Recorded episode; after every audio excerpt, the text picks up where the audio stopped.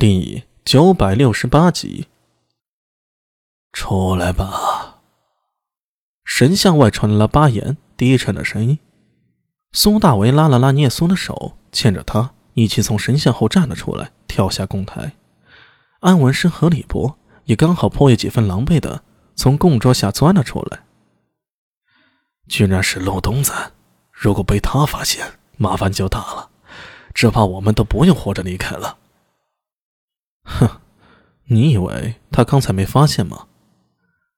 苏大伟苦笑道：“我们上山时就和吐蕃军打过照面，以路东赞的亲民，怎么会不知道呢？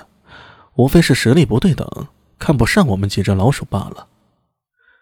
数万吐蕃兵布下天网恢恢，除非苏大为会飞，而且能带着聂松一起飞，无论如何也不可能逃出去啊！”聂苏双眉隆起，如青山远黛，平添一抹愁绪。他抬头向巴彦说道：“大师，我阿娘什么时候回神庙啊？”巴彦的白眉微微颤抖了一下，在他那张苍老的脸庞上，无数岁月留下的皱纹，仿佛深刻的沟壑。此时，这些写满风霜的沟壑深深的挤在一起，堆叠出巴彦一双白眉下的苦涩。按约定的时间，再有三天，他该回来了。还有三天，阿娘就回来了。聂苏眼里闪过憧憬之色，一只手死死抓着苏大伟的手掌不放，好像那是一根救命稻草，又像那便是母亲的手，一旦放开，便会永远失去般不舍。可惜，我们没有三天了。安文生在一旁说道：“刚才陆东赞说天明就要打，要么交出聂苏，要么他会令吐蕃兵攻上山，到时候如何应付？”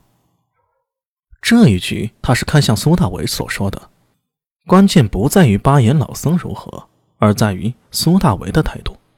若苏大为狠得下心扔下聂苏，那这一夜安文生和他还有许多机会，可以尝试从吐蕃兵的包围中逃出去。毕竟他们是异人，手段总要比一般人多一些。只是这样一来，聂苏和李博就全顾不上了。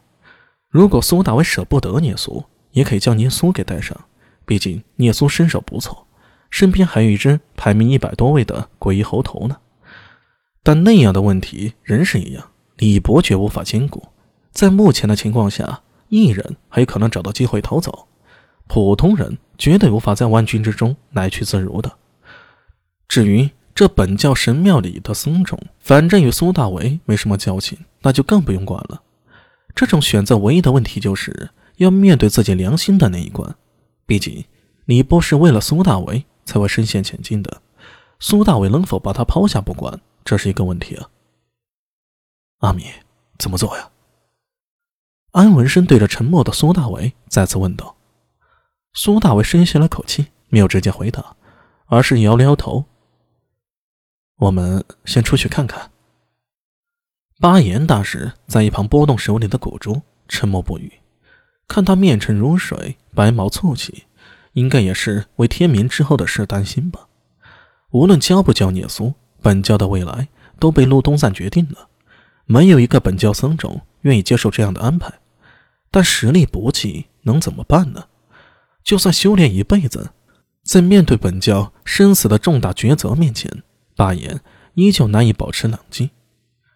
众人从大殿里走出，与庙中其他僧众询问一番，走到山顶悬崖边上。这座突出了大石，如食指从顶峰伸向悬崖外，是最好的观景台。它很危险，但也视野开阔。行走到这一块宽不足一米的石台上，脚下是云海翻涌，目中是雪山茫茫，头顶是仿佛触手可及的星空。